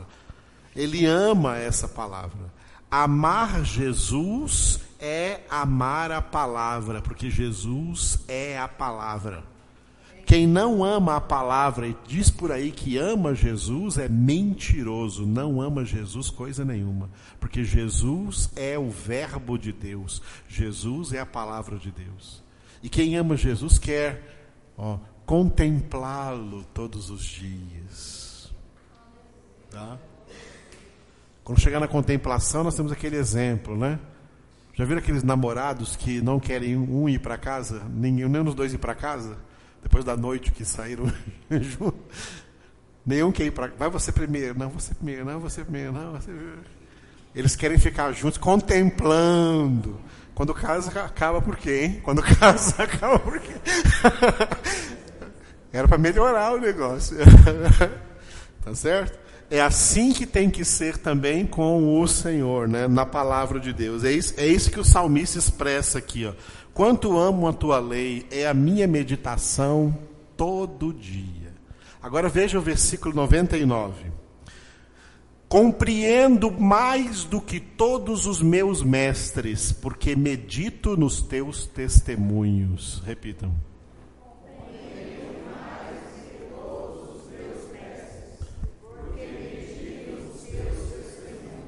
Aleluia. Compreendo mais do que qualquer mestre por aí, porque né, medito nos teus testemunhos.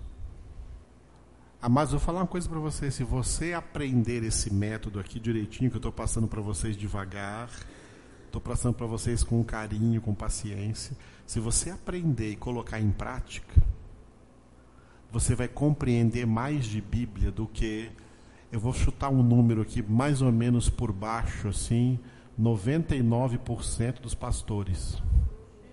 É um número mais ou menos por baixo que eu estou colocando. Que já estão por aí pastoreando igrejas, não entendem nada de Bíblia. O que tem de pastor ignorante por aí não é brincadeira. Não sei o que estão fazendo lá. Tinham que ser tirados das igrejas.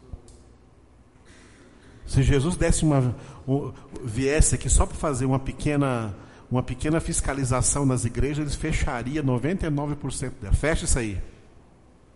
Pastores que não deveriam estar pastoreando nada porque não conhecem, eles nem para si, nem para a sua própria sobrevivência conhecem Bíblia. Mas são pastores. Como é que ficaram? Como é que chegaram a ser pastores?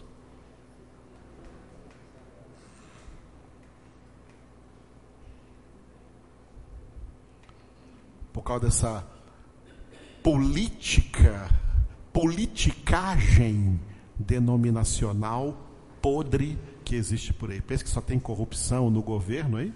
As igrejas estão cheias de corrupção. E por isso que o Espírito de Deus abandona.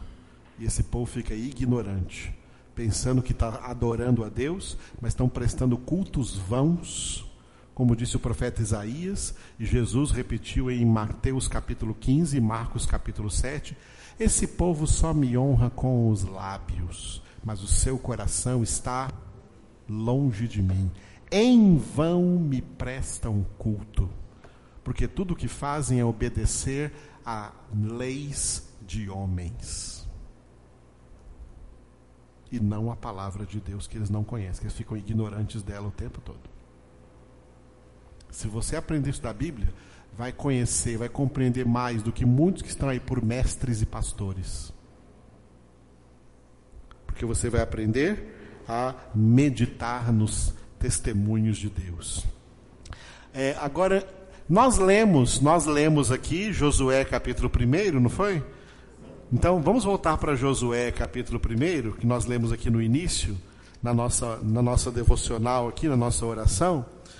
Leia, vamos reler o versículo 8, onde Deus disse para Josué assim: ó, Não cesses de falar deste livro da lei, antes medita nele dia e noite, para que tenhas cuidado de fazer segundo tudo quanto nele está escrito.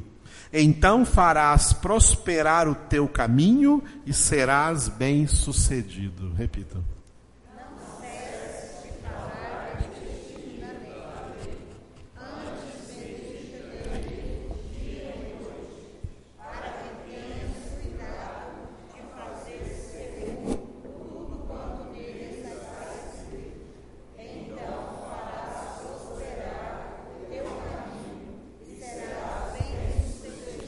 Glória a Deus. Deus dá para Josué aqui nesse versículo qual que é o segredo de praticar a palavra de Deus? É a meditação. Por que, que os crentes não conseguem praticar, colocar a Bíblia na prática? Porque se não meditar primeiro, tá? não meditar primeiro, não vai surgir a prática. É isso que Deus está falando assim quando eu falo assim, ó, medita de dia e de noite, para, uh, medita de dia e de noite, né? nele de, nesse livro da lei de dia e de noite, para que tenhas cuidado de fazer, fazer, fazer segundo tudo quanto nele está escrito. Por que, que as pessoas não conseguem praticar a palavra de Deus? Porque não estão processando essa palavra na sua mente. A palavra tem que ser processada na nossa mente. Quem cozinha aí, mexe com cozinha, né? Já passamos do período dos liquidificadores para os processadores, não tem? Processadores, liquidificadores, esses aparelhos todos lá, para fazer suco, para fazer não sei o que mais lá, massas ou não sei o que. Os elementos passam por processadores. A nossa mente é um processador, a nossa mente é um liquidificador. A palavra tem que entrar nela e tem que rodar aí dentro. Tem que centrifugar aí dentro, tem que ser processada na mente. Quando ela é processada na mente, ela começa a se manifestar nas ações, porque essa pessoa começa a praticar a palavra. Agora, se não meditar, se não processar na mente, fica bloqueada e não aparece nas ações das pessoas. Aí elas não praticam a palavra. Aí elas edificam a sua casa sobre a areia, e grande será a sua ruína. Porque só aqueles que praticam a palavra edificam a sua casa sobre a rocha e será firme e inabalável, porque sua vida está edificada sobre a rocha. Deus deu a Josué aqui esse segredo. Quer praticar a minha palavra? Primeiro medita nela. Medita de dia e de noite. Esse é o processamento processa essa palavra na sua mente, no exercício do seu pensamento, na sua meditação, para que ela desça lá para a sua prática, lá para a sua conduta, para o seu jeito de viver, para o seu jeito de agir. Sem meditar, não tem vida. E sem vida, não tem salvação. Está vendo como a meditação é importante? Meditação é observação. Hein? observação é meditação. A última palavra sobre meditação, vamos parar aqui na meditação e a semana que vem a gente vem na contemplação e na reflexão, tá? Vamos parar aqui na meditação. A última palavra é do Novo Testamento. Aliás, são duas últimas, tá? Todas as duas do Novo Testamento. 1 Timóteo, vamos ver o que Paulo disse a Timóteo. Primeira carta de Paulo a Timóteo, capítulo 4, 1 Timóteo, capítulo 4, versículo 15. 1 Timóteo, capítulo 4, versículo 15. Medita estas coisas e nelas sê diligente, para que o teu progresso a todos seja manifesto. Leiam.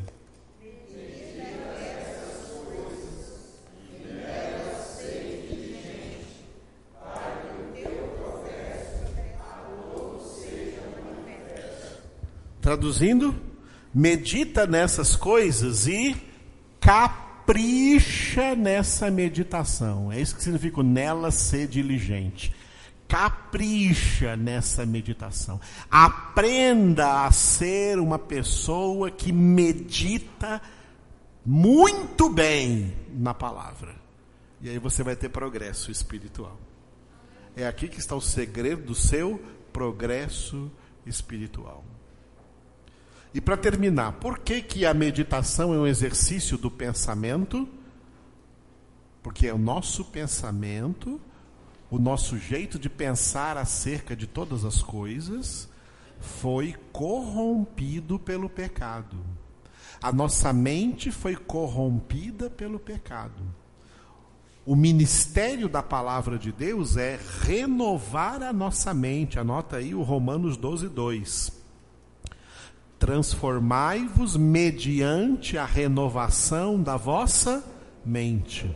O que, que acontece na renovação da nossa mente? Acontece um processo que Paulo descreveu perfeitamente na segunda carta aos Coríntios, esse, esse agora é o nosso último texto, tá? Segunda carta aos Coríntios, capítulo 10, de 4 a 5. 4 e 5. Aliás, 3 a 5. 3 a 5. 2 Coríntios, capítulo 10, de 3 a 5. 2 Coríntios 10, de 3 a 5. Encontraram? Vou esperar todos encontrarem agora. 2 Coríntios 10, já anotaram, né? Vou esperar que todos encontrem, para nós encerrarmos com esse texto. 2 Coríntios 10, de 3 a 5, entendendo porque a meditação é um exercício do pensamento. Amém? Leiam comigo.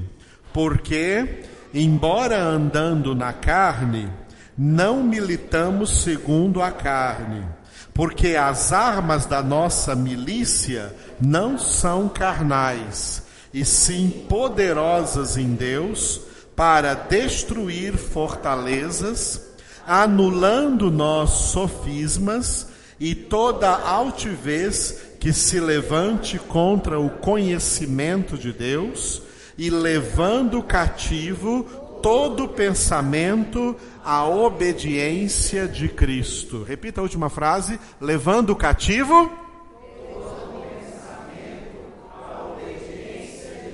Esse é o nosso exercício do pensamento.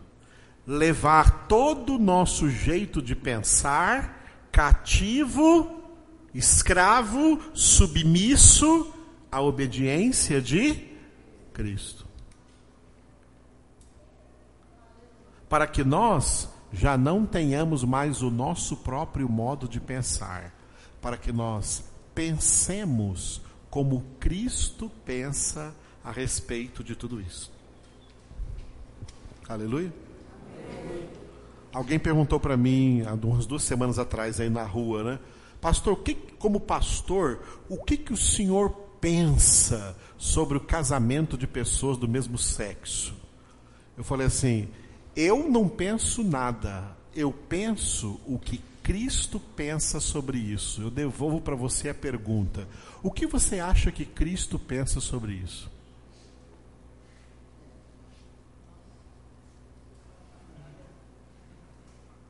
A pessoa, bom, eu acho que ele, eu acho que ele reprova, né? Achou certo.